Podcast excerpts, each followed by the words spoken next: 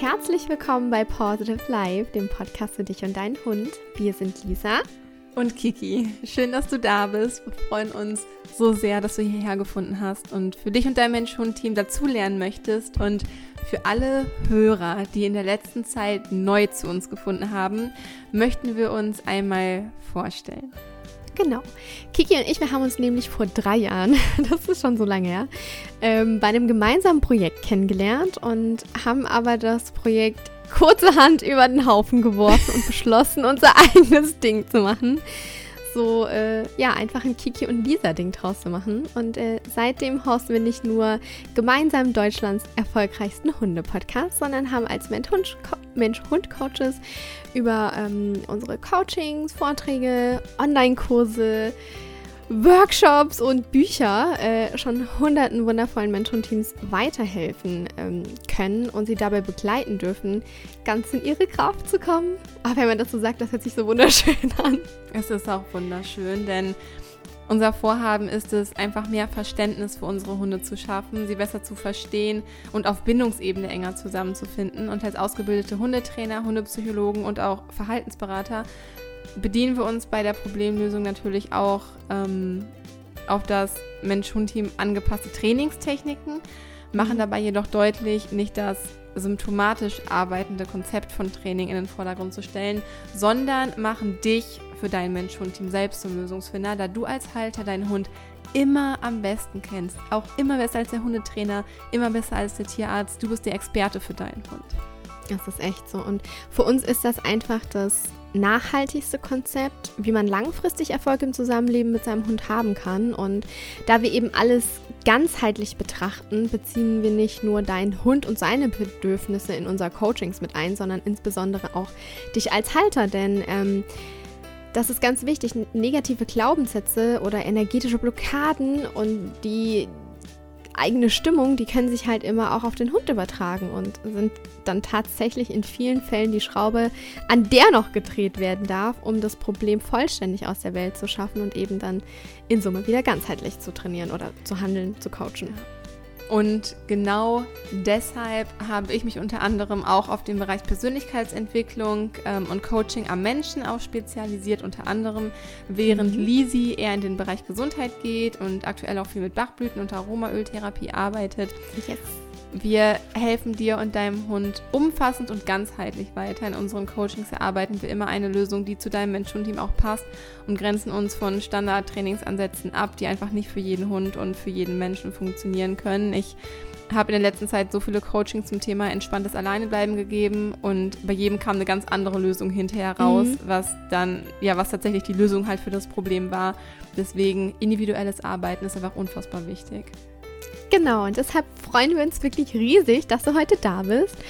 Und genau du, der oder diejenige bist, der jetzt gerade zuhört, dafür sorgt, dass dein Hund genau diese individuelle Behandlung zuteil wird, die er verdient. Das Verstandenwerden, das er verdient, die Zuneigung, die er verdient, den sicheren Bindungspartner an seiner Seite, den er verdient. Und dass du ihm und dir selbst all das gibst, was ihr für einen entspannten Umgang auf verständnisvoller Ebene miteinander braucht. Ja, und eine Sache, die auf jeden Fall zu einem entspannten Umgang miteinander beiträgt, ist die Leinenführigkeit. Nichts ist entspannter und macht einen glücklicher als ein stressfreier Spaziergang in der Natur, an der frischen Luft und am liebsten natürlich mit der Fellnase an seiner Seite. Und damit das zukünftig jedes Mensch-Hund-Team erleben darf, widmen wir uns heute in dieser Folge der Leinenführigkeit. Genau, wir sagten ja bereits vorhin im Intro, dass wir nicht symptomatisch arbeiten, sondern versuchen immer die Ursache zu ermitteln, ganzheitlich zu handeln, ganzheitlich zu coachen. Und es scheint so ein bisschen in Vergessenheit geraten zu sein, dasselbe auch bei der Leinführigkeit zu tun. Denn überall sieht man nur, dass man die Leinführigkeit zum Beispiel mit stehen bleiben, sich vor den Hund stellen oder ja, dann gegen den Hund laufen soll, also in die andere Richtung umkehren soll. Und ähm, viel zu oft sieht man leider auch noch den Leinenruck am Hals des Hundes mit einer, also wenn der Hund am Halsband angeklickt ist, der übrigens tierschutzrelevant ist oder sein kann. Also wir arbeiten damit eben nicht, ähm, weil wir auch Vertrauen zu unserem Hund aufbauen wollen. Und ähm, Vertrauen baue ich nicht auf, wenn ich ihm am Halsband rumreiße. Mhm. Oder aber sieht man auch super, super häufig, dass der Hund ständig bei Fuß geht. Also ziemlich nah, ziemlich dicht an der Seite des Halters, des Hundehalters und dass er einfach auf Kniehöhe laufen soll. Was jetzt nicht per se verkehrt ist, aber du musst dir das mal vorstellen, wenn dein Hund das den ganzen Spaziergang, der vielleicht zwischen 30 und 60 Minuten dauert, wenn er das den ganzen Spaziergang umsetzen soll, das ist ja, das einfach nicht unfair. möglich. Ja. Das ist unfair, genau. Für einzelne und Situationen, wie zum Beispiel den Hund an einem anderen Mensch und ihm vorbeizuführen oder als Konzentrationsübung und so weiter, ist das halt super. Super ähm, sinnvoll. Ja. ja, und äh, setzen wir halt auch gerne ein, aber ähm, die Leinenführigkeit an sich so vom Hund einzufordern, das wäre einfach total unfair für den Hund. Genau, und deshalb möchten wir dich einfach dazu einladen, dich für einen kurzen Moment mal von dieser Vorstellung oder von diesen Vorstellungen zu lösen, was ihr als Mensch-Hund-Team trainieren müsst und dich stattdessen darauf konzentriert, wie die optimale Leinenführigkeit aus Sicht deines Hundes aussehen würde. Ich glaube, da haben sich die meisten noch nie so wirklich reingesetzt. Ne? Wie sieht die optimale Sicht äh, des Hundes aus ähm, in Sachen Leinenführigkeit? Und deshalb würden wir dich einfach bitten, dir dafür mal kurz die Zeit dafür zu nehmen.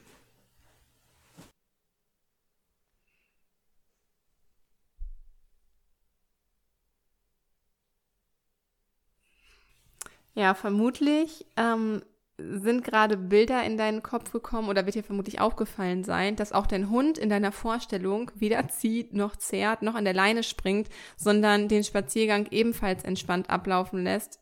Ja, warum ist das so? Weil auch unsere Hunde kein Interesse haben, an der Leine ziehen zu müssen. Denn A ist es halt auch einfach anstrengend für den Hund.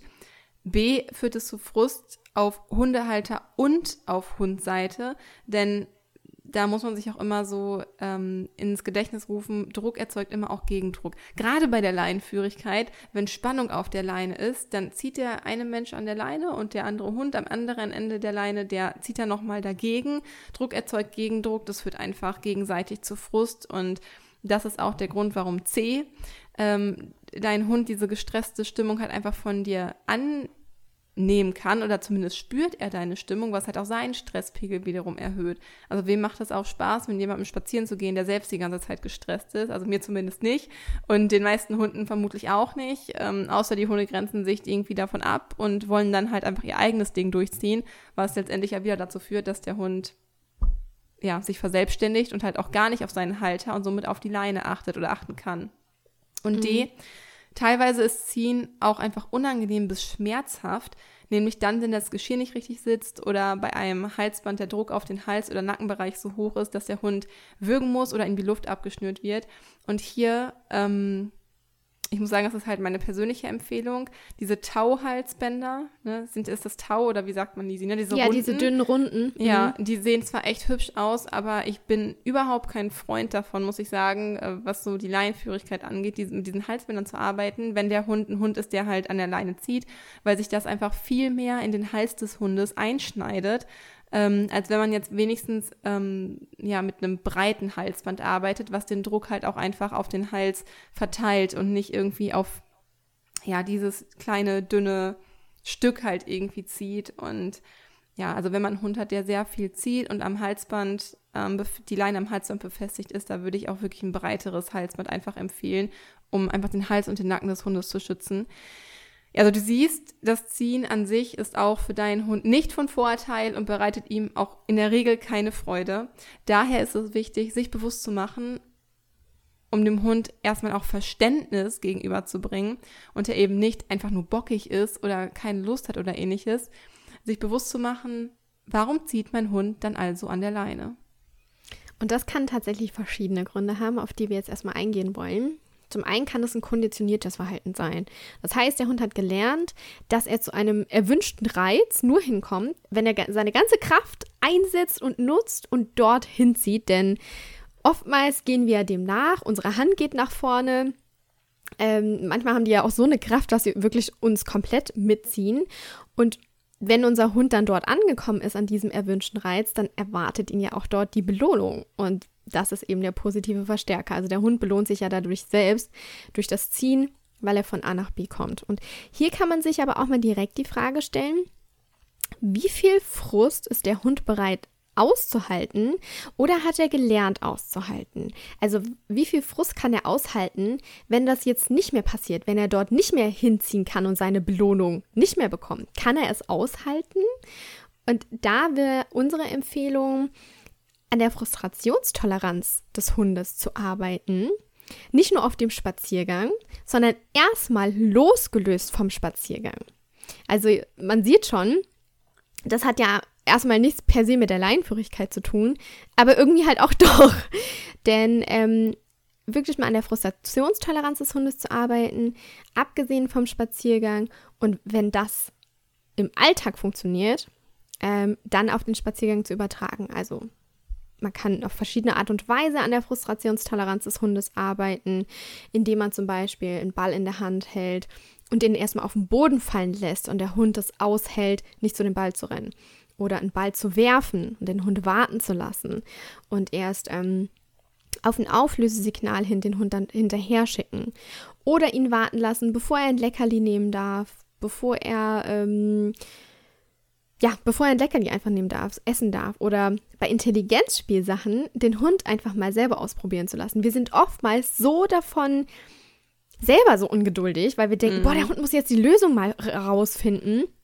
Das kann doch nicht so schwer sein und helfen dem Hund, anstatt ihn einfach mal selber rausfinden zu lassen und da gleichzeitig dann eben ähm, die Geduld des Hundes mit zu trainieren. Unsere eigene, aber auch, sowie die Gesund des, des Hunde, die Geduld des Hundes, mein Gott. Ja, und das ist auch einfach viel geiler, ein viel geileres Erfolgserlebnis für den Hund, wenn er das halt irgendwie rausbekommen hat, als wenn er halt einfach nur das macht, Selber. was ihm gesagt wird. Und das genau. ist ja auch, weshalb man Intelligenzspiele eigentlich macht. Man macht das ja, um den Hund irgendwie auszulasten. Und man nimmt den Hund ja auch die ganze Auslastung weg, weil man ihm die Lösung halt einfach schon wie auf dem Präsentierteller halt irgendwie so vor die Nase hält und so. Also daher. Und es ist nachhaltiger.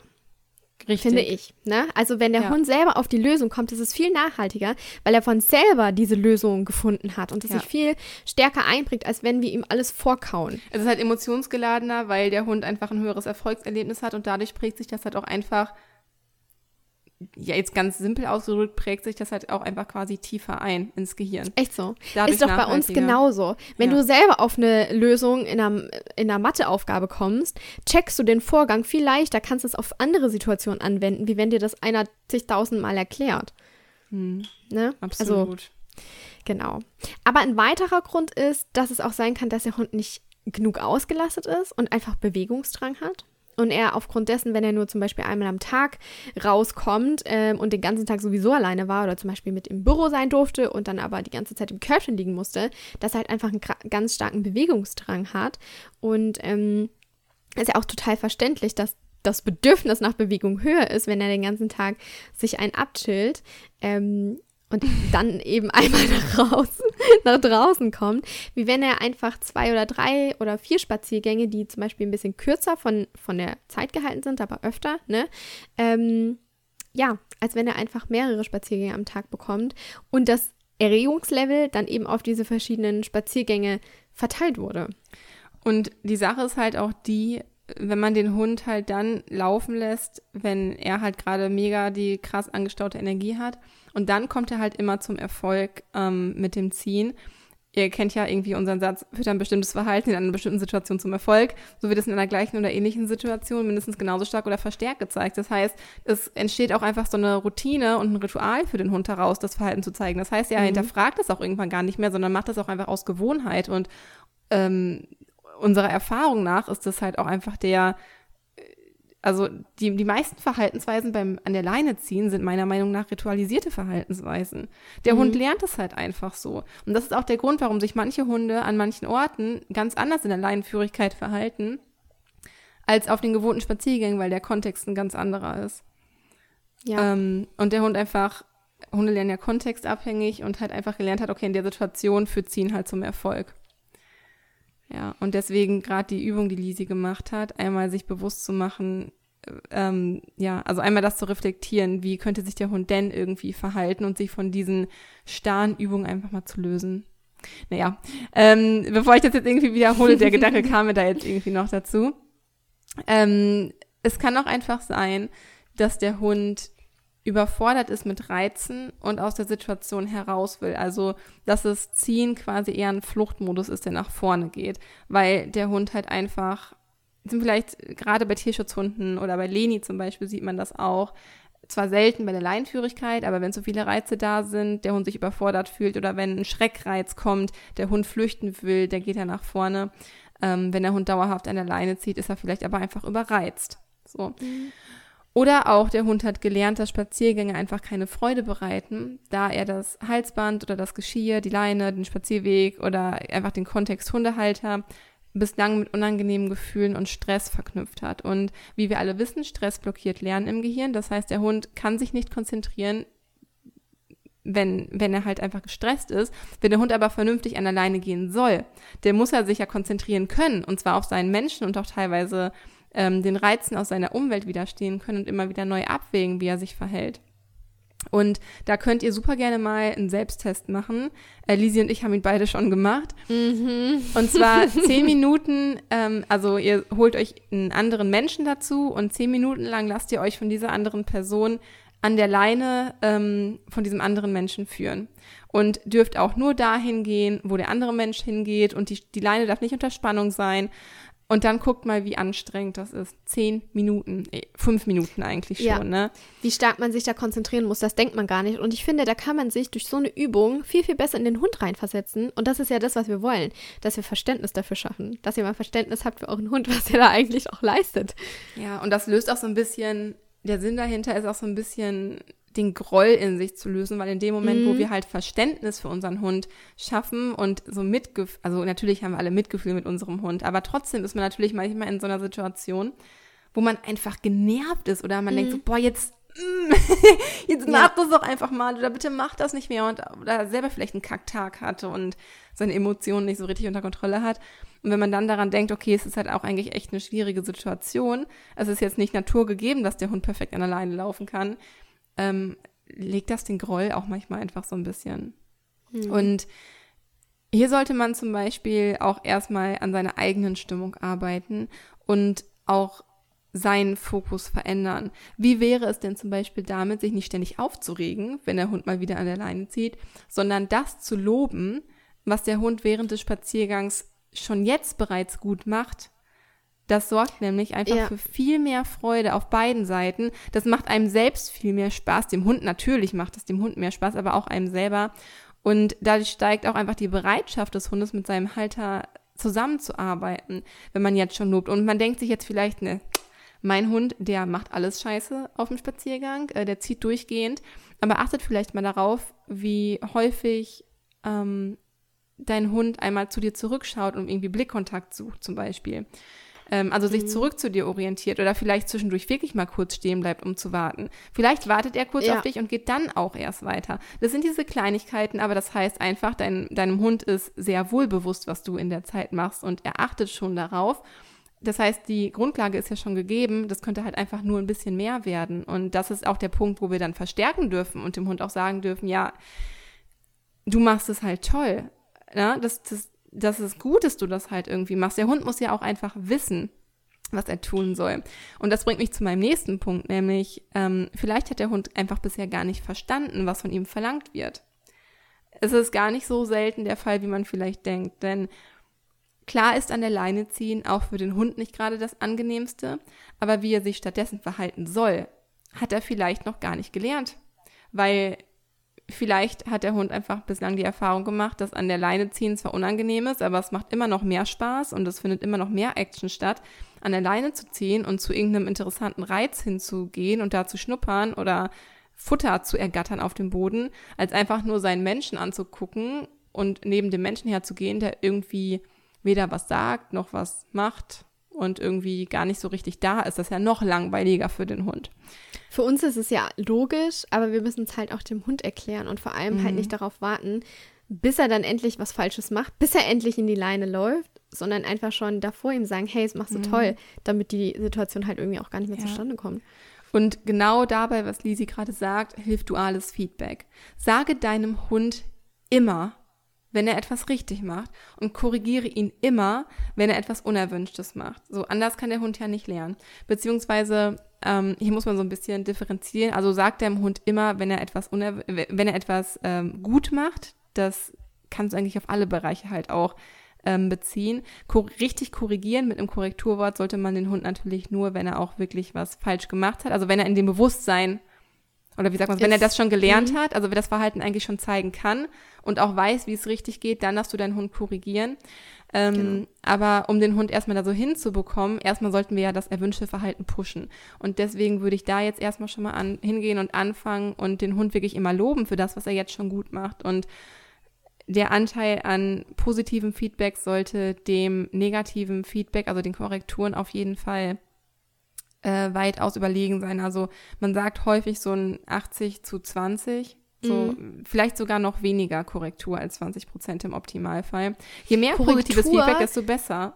Genau, Korrektur. Also ich persönlich lasse ja auch, ähm, dass ich, wenn ich merke, okay, der Hund ähm, zeigt gerade ein unheimliches Verhalten, ich lasse zum Beispiel auch ignorieren unter Korrektur fallen. Ja. Muss man halt immer gucken, inwieweit das natürlich dann in das Training dann reinpasst. Kann ich das jetzt ignorieren oder gebe ich meinem Hund jetzt wirklich wörtlich Feedback? Genauso auch beim Loben. Also ich nicht jedes Mal bekommen meine Hunde irgendwie einen Keks oder nicht jedes Mal werden die gestreichelt, sondern mhm. meine Hunde mögen das auch total, wenn ich sie einfach lobe mit einem Lob, äh, mit einem Lob, mit einem Lächeln, dass, dass sie einfach ähm, ein Lächeln von mir bekommen. Und das ist auch schon Lob. Ich strahle die an, die spüren meine Ausstrahlung. Ich finde, das ist halt auch schon Lob. Also du musst ja nicht den Hund dann die ganze Zeit irgendwie totquatschen, aber wenn er dich sowieso schon anschaut und du gibst ihm einfach Feedback durch dein Lächeln, äh, so handhabe ich mhm. das halt dann auch. Ähm, und was beim dualen Feedback halt auch unheimlich hilft oder generell dem Hund mehr Feedback zu geben, das ist eigentlich, was du daraus jetzt mitnehmen kannst, Du kannst auch einfach die Kommunikation zu deinem Hund suchen, schon bevor er überhaupt diesen Fehler mhm. macht. Also ihn gar nicht in diesen Fehler genau. laufen lassen, sondern vorher schon alternatives Verhalten statt der Korrektur. Also statt, dass wir jetzt darauf warten, dass er einen mhm. Fehler macht und wir korrigieren müssen, was einfach nicht so viel Spaß macht, so zwischen Mensch und Hund, dem Hund schon vorher sagen, ah, bevor du da jetzt irgendwie hinziehst, komm mal hier, mach Sitz oder ähm, schau mich an und du kriegst ein Leckerli mhm. dafür mhm. und lenkst das um in eine positive Situation, als dass du darauf wartest, dass eine negative Situation entsteht. Ja, weil das ist halt das, was der Frust ähm, ja auch erzeugt. Dieses, ja, aber wir lassen, wir laufen da ja auch immer selber rein, weil wir warten ja nur darauf, wann der Hund schon wieder zieht. Wann können wir wieder motzen? Wann können wir wieder mhm. reinsteigen?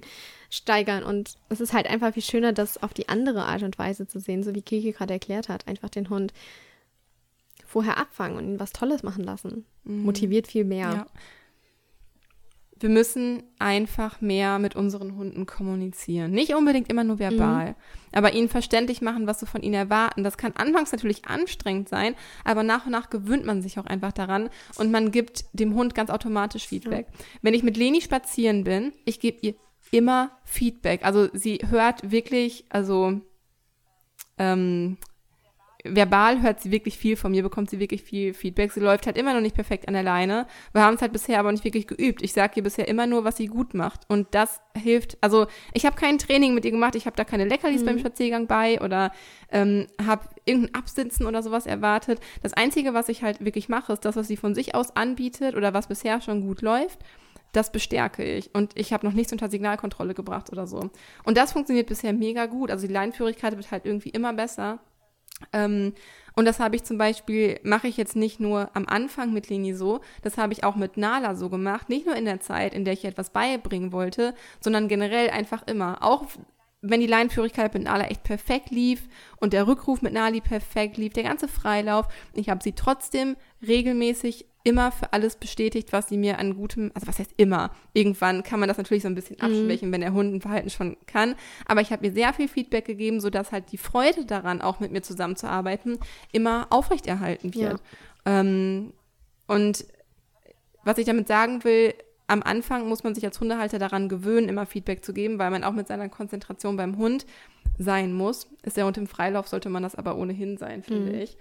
Ähm, aber man gewöhnt sich halt sehr schnell daran. Ich denke da gar nicht mehr drüber nach, dem Hund Feedback zu geben. Ich mache das dann automatisch, es wird weil ich intuitiv das so auch für mich wiederholt. Ne?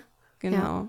Und es wird dadurch weniger anstrengend. Und da kann ich oder können wir wirklich nur empfehlen, da so ein paar Wochen mal durch diese Anstrengung durchzugehen, mhm. dass man sich so viel konzentrieren muss, aber dadurch läuft es danach immer und immer weiter automatisiert ab und man kann sich dadurch auch wirklich viel nach Trainingsanleitungen vorzugehen sparen, weil das es läuft halt nie, wie es eine Trainingsanleitung irgendwie vorgibt. Mhm. Es läuft in der Praxis immer etwas anders, man muss immer so ein bisschen nachjustieren. Das kann immer zu Frust führen, wenn man da manchmal nicht weiter weiß. Und das, dem kann man ja schon so ein bisschen umgehen, wenn man einfach jetzt schon diese Kleinigkeiten, diese kleinen Räder, hattest du, glaube ich, am Anfang gesagt. Schrauben. Diese kleine Räder an den mhm. Schrauben. Aber Räder ist genau. Räder sind auch ja. okay.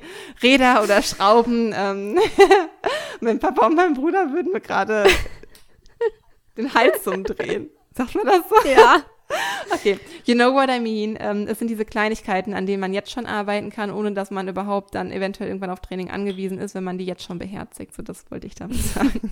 ja, und neben der ganzen Kommunikation zwischen Hund und Mensch und ähm, Hund und Halter, Bindungspartner, ähm, hilft es letztendlich auch alle bindungsfördernden Maßnahmen, um die Orientierung des Hundes an den Halter zu stärken und um die Bereitschaft zur Mitarbeit mit seinem Bindungspartner zu stärken. Das, was eben Kiki ja auch gerade schon ähm, erzählt hat. Und wie du das lernst, die Bindung zu deinem Hund zu intensivieren, das erfährst du in unserem 10 Wochen Online-Coaching-Programm. Empower Your Life heißt das. Und dort lernst du wirklich in 10 Wochen deinen Hund einfach viel besser zu verstehen und Dein Hund lernt auch, dich besser zu verstehen. Du lernst dort deine Spaziergänge mit einem positiven Mindset zu starten, was echt einen krassen Unterschied macht. Und du lernst deine Ängste und Sorgen auf dem Spaziergang loszulassen und deine eigene Stimmung für dich und deinen Hund zu nutzen. Und das ist ja auch all genau das, was dir und deinem Hund in der Leinführigkeit weiterhelfen wird.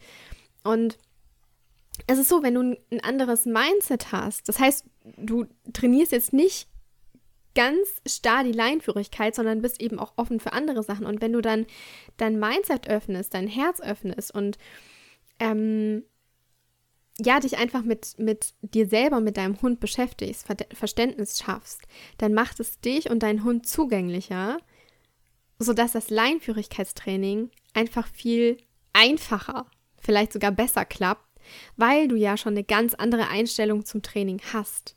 Du gehst halt mit einer ganz anderen Vorstellung in das Training. Du hast ein ganz anderes Gefühl dabei, weil du ja einfach schon an dir und deinem Hund gearbeitet hast. Und dann ist es nicht mehr dieses stocksteife Leinführigkeitstraining, sondern dann fließt das halt einfach so in den Alltag mit ein. Und wenn du dich für den Kurs interessierst, für Empower Your Life interessierst, dann schau einfach mal gerne auf unserer Website positive-life.de unter dem Menüpunkt Online-Kurse vorbei.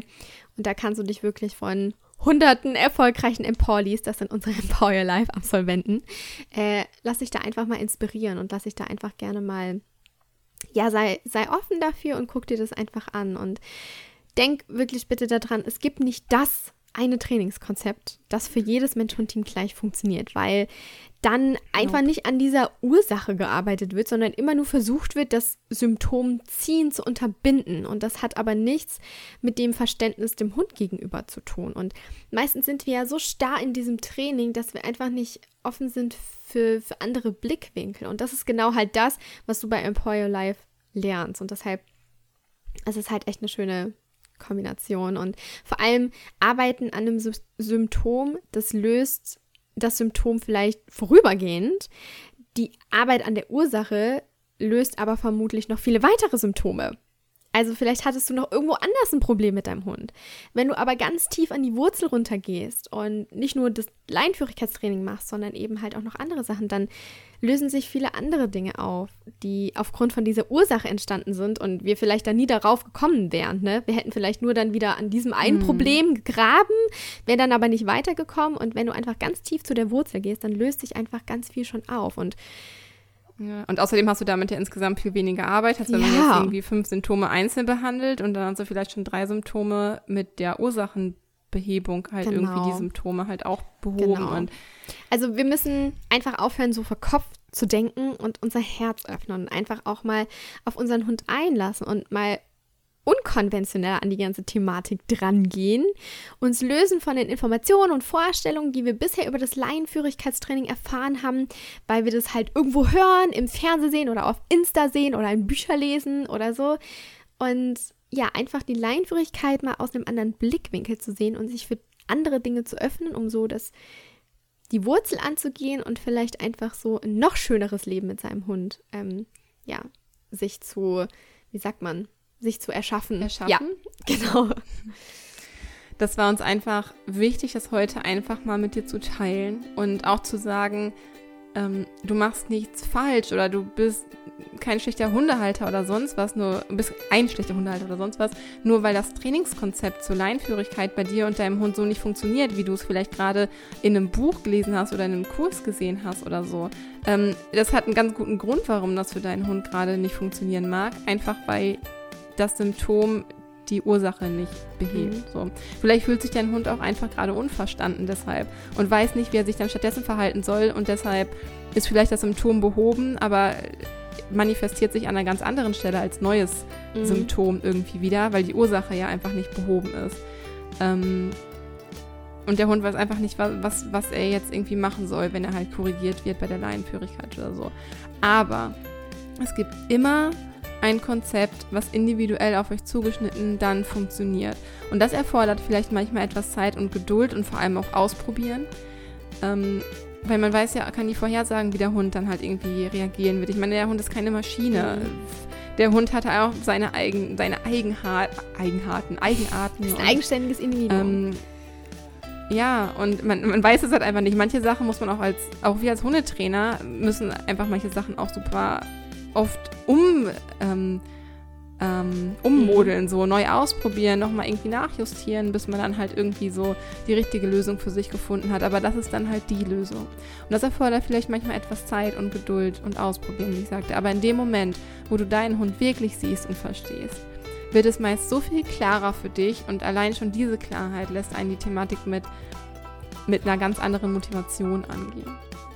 Mhm, auf jeden Fall. Und wenn das, was wir sagen, mit dir resoniert und du auch eben der Meinung bist, dass noch viel mehr Hunde besser verstanden werden sollten und da einfach noch Handlungsbedarf siehst, dann würden wir uns unfassbar darüber freuen, wenn du unseren Podcast teilst und andere Menschen auf uns und unsere Vision aufmerksam machst. Für uns ist es halt ein riesen Herzensprojekt.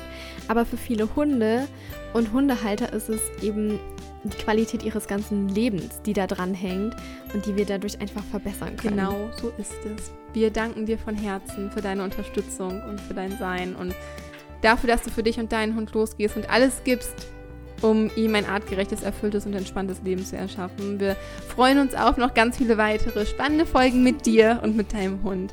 Es ist so schön, dass es dich gibt. Fühl dich gedrückt. Alles Liebe und stay positive. Deine Kiki. Und deine Lisa.